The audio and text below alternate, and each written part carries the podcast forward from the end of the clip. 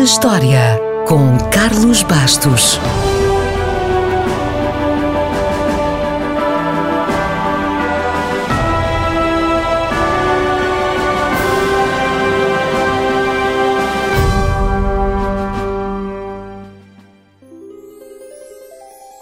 Foi a 20 de janeiro de 2016 que terminou o casting para o filme Robin Hood, o mais recente filme sobre Robin dos Bosques, com Taron Egerton e Jamie Foxx. Se não viu, também não perdeu muito. Existem versões muito melhores que tiveram como protagonistas Errol Flynn, Kevin Costner ou Russell Crowe. Já para não falar em dezenas de séries de televisão, desenhos animados, romances, banda desenhada ou até paródias no Shrek. Be still, mon chéri! For I am your savior, and I am rescuing you from this green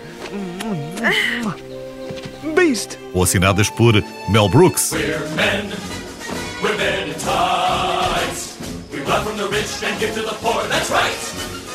Enfim, o Robin dos Bosques já apareceu em todo lado, de todas as formas, e é uma das personagens mais reconhecíveis na cultura popular. No entanto, a primeira referência literária conhecida de Robin dos Bosques e do seu bando é do final do século XIV, e os manuscritos que estão no Museu Britânico dizem que ele nasceu dois séculos antes, em Locksley. Outro cronista diz que não, que foi mesmo no século XIV, o que são coisas muito diferentes. Logo para começo de conversa, qual terá sido o rei? Eduardo II ou Ricardo Coração de Leão? Entre outros, claro. Não é de estranhar que os historiadores discutam, porque há pelo menos cinco candidatos ao título do verdadeiro Robin dos Bosques, se é que ele existiu mesmo. Se existiu, seria um homem do norte de Inglaterra?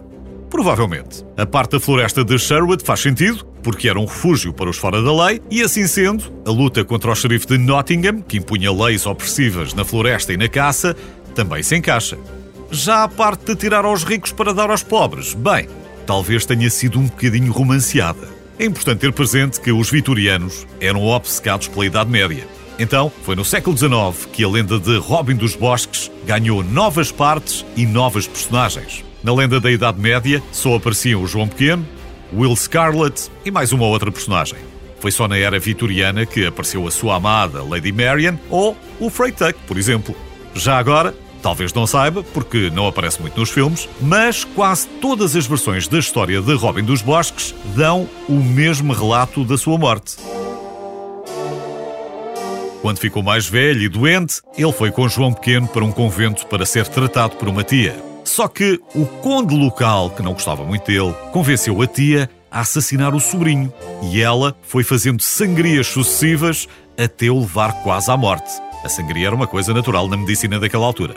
Robin ainda se apercebeu, com as últimas forças, ele tocou uma corneta, João Pequeno veio em seu auxílio, mas era tarde demais. Robin só teve forças para chegar à janela, conseguiu disparar uma última flecha e pediu ao João Pequeno para enterrá-lo onde a flecha tinha caído, o que ele fez, evidentemente. Um monte, no Parque Kirklees, segundo a lenda, é considerado o local do seu último descanso.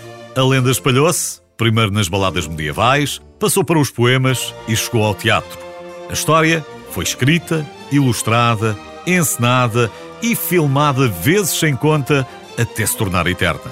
Se o homem existiu ou não, é muito discutível. Mas o mito de Robin dos Bosques, esse é imortal.